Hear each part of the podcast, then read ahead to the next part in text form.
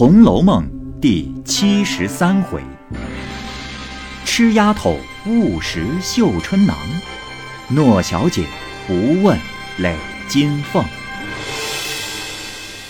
上半部分。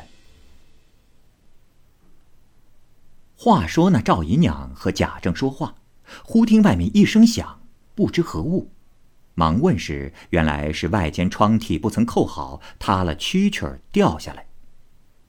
赵姨娘骂了丫鬟几句，自己带领丫鬟上好，方进来打发贾政安歇，不在话下。却说怡红院中，宝玉正才睡下，丫鬟们正欲各散安歇，忽听有人击院门，老婆子开了门，见是赵姨娘房内的丫鬟，名唤小雀的，问她什么事，小雀不答，直往房内来找宝玉。只见宝玉才睡下，晴雯等犹在床边坐着，大家玩笑。见他来了，都问：“哟，什么事？这时候又跑了来做什么？”小雀笑向宝玉道：“哦，我来告诉你一个信儿。方才我们奶奶这般如此，在老爷前说了你，仔细明儿老爷问你话。”说着回身就去了。袭人命留他吃茶，因怕关门，遂一直去了。这里宝玉听了，便如孙大圣听见了紧箍咒一般，登时四肢五内一齐皆不自在起来。想来想去，别无他法，且理熟了书，预备明儿盘考。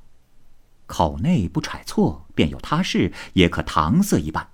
想罢，忙披衣起来要读书。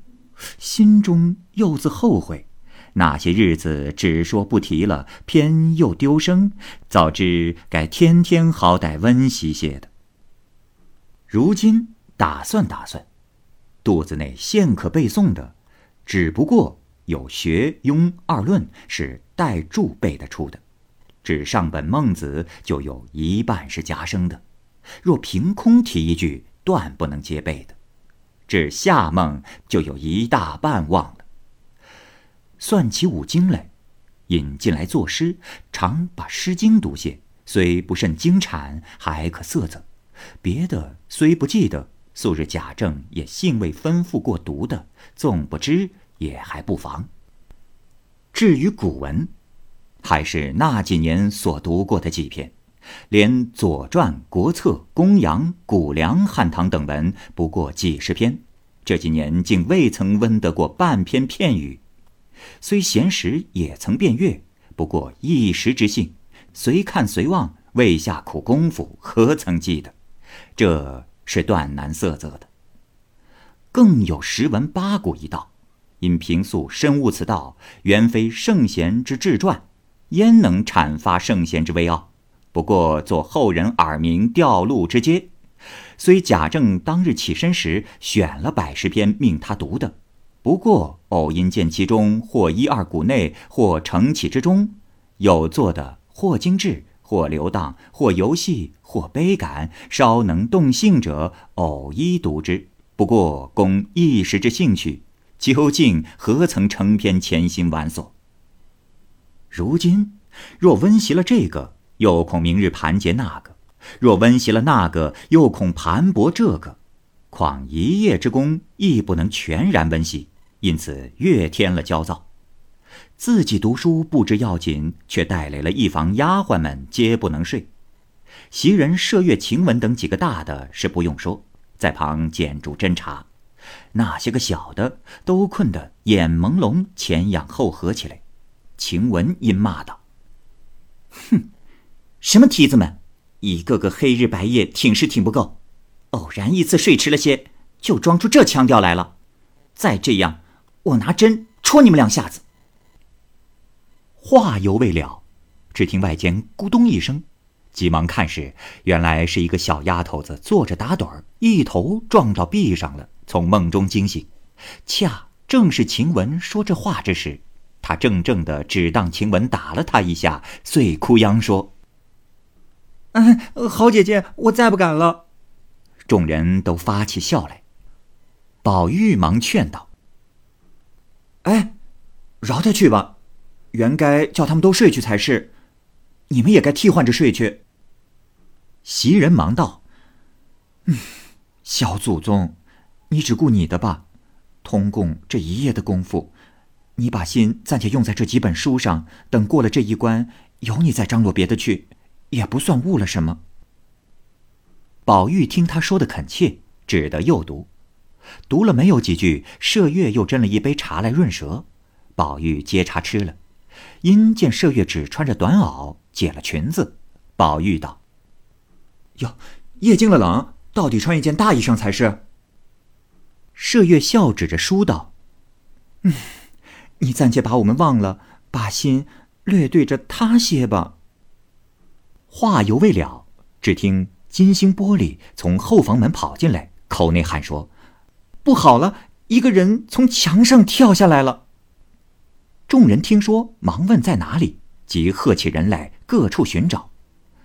晴雯因见宝玉读书苦恼，劳费一夜神思，明日也未必妥当，心下正要替宝玉想出一个主意来脱此难，正好忽逢此一惊，即便生计，向宝玉道：“哎，趁这个机会，快装病，只说。”吓着了，此话正中宝玉心怀，因而遂传起上夜人等来，打着灯笼各处搜寻，并无踪迹。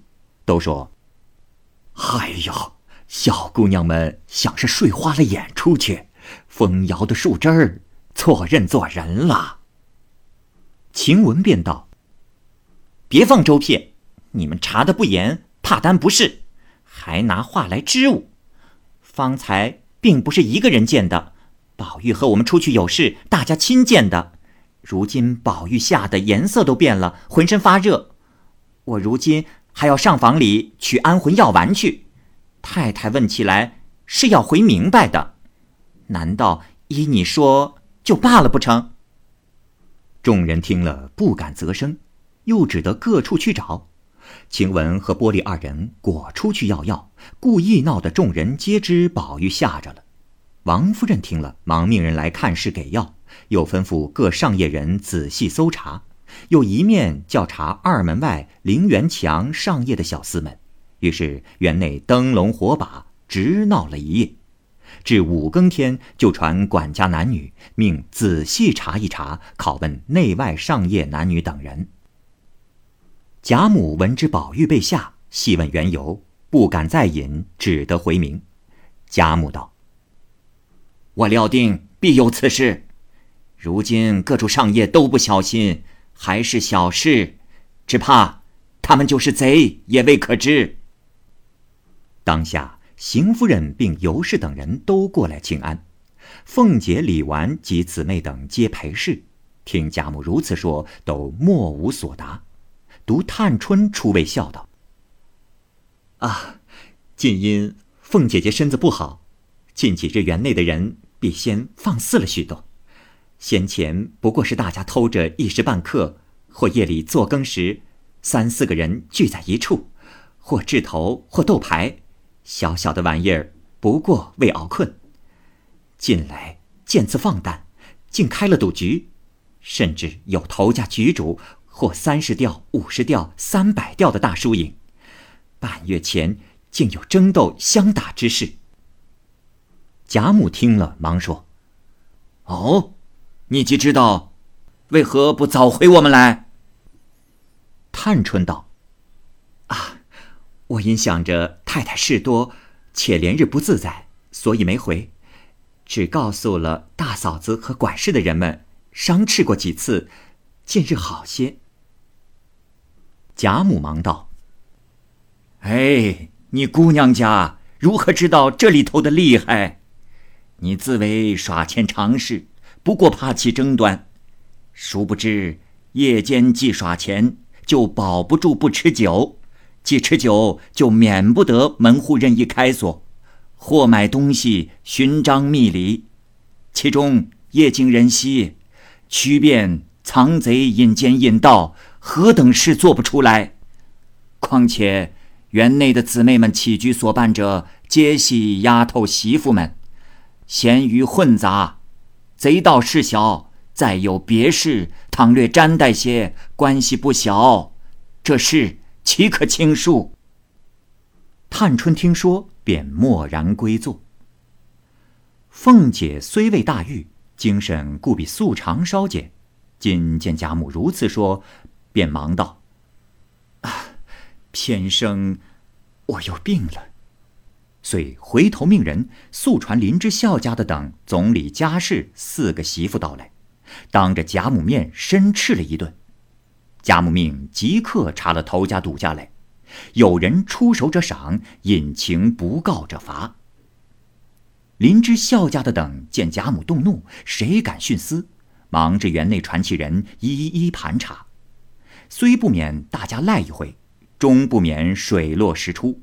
查得大头家三人，小头家八人，聚毒者通共二十多人，都带来见贾母，跪在院内可响头求饶。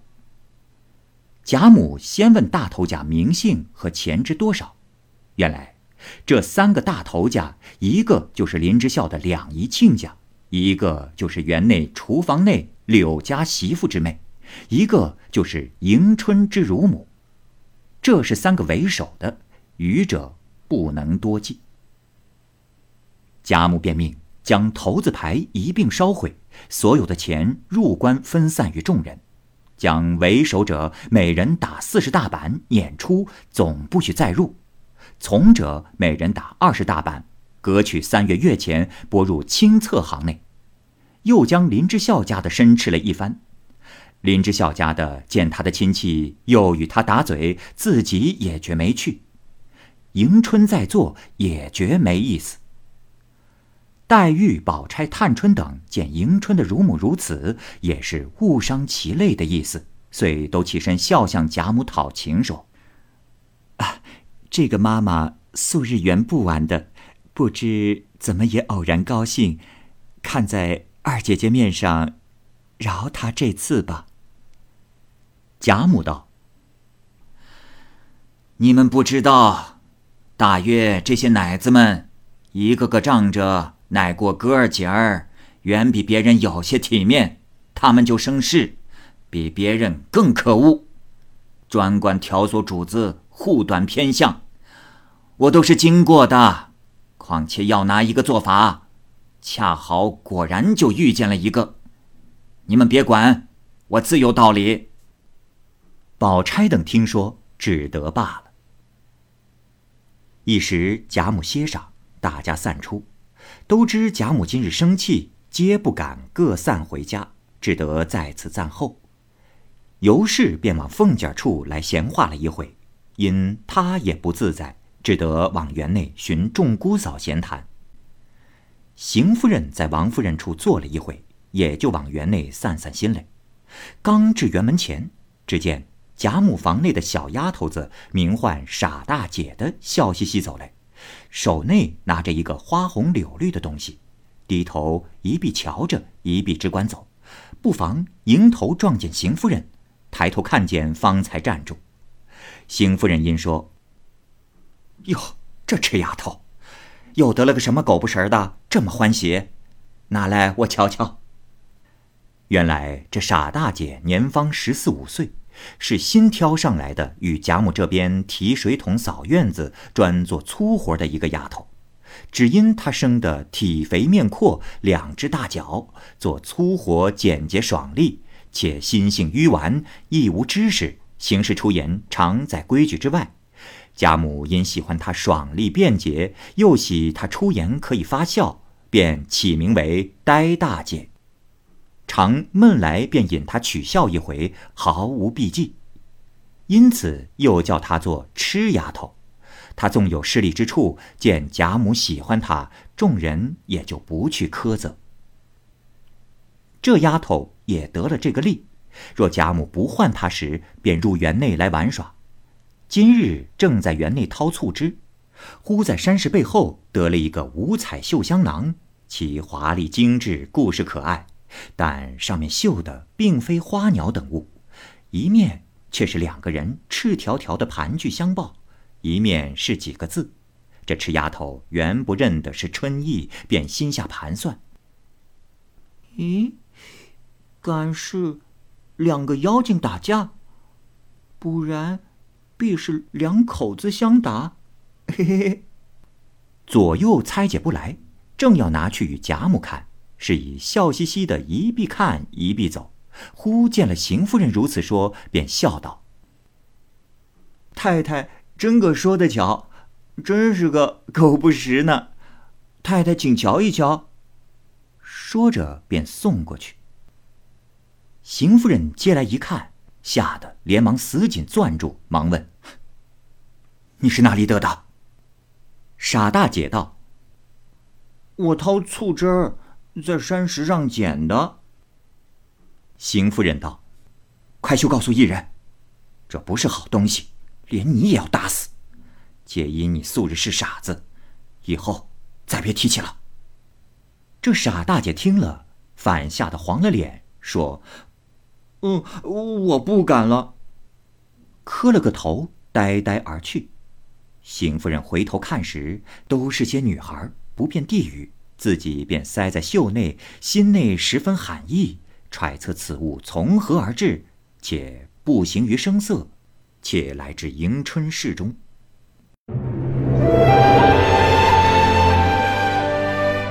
好，各位听友，由于时间的关系，我们这期节目就先播到这儿。欲知后文详情，欢迎您关注蚂蚁晒尔，并订阅我播讲的《红楼梦》。另外，还有更多精彩的系列故事也在其中，欢迎您关注收听。如果您有什么样的意见或者建议，可以通过下方的留言方式及私信的方式告诉我，我会在第一时间回复您。我是蚂蚁，我们下期节目再见。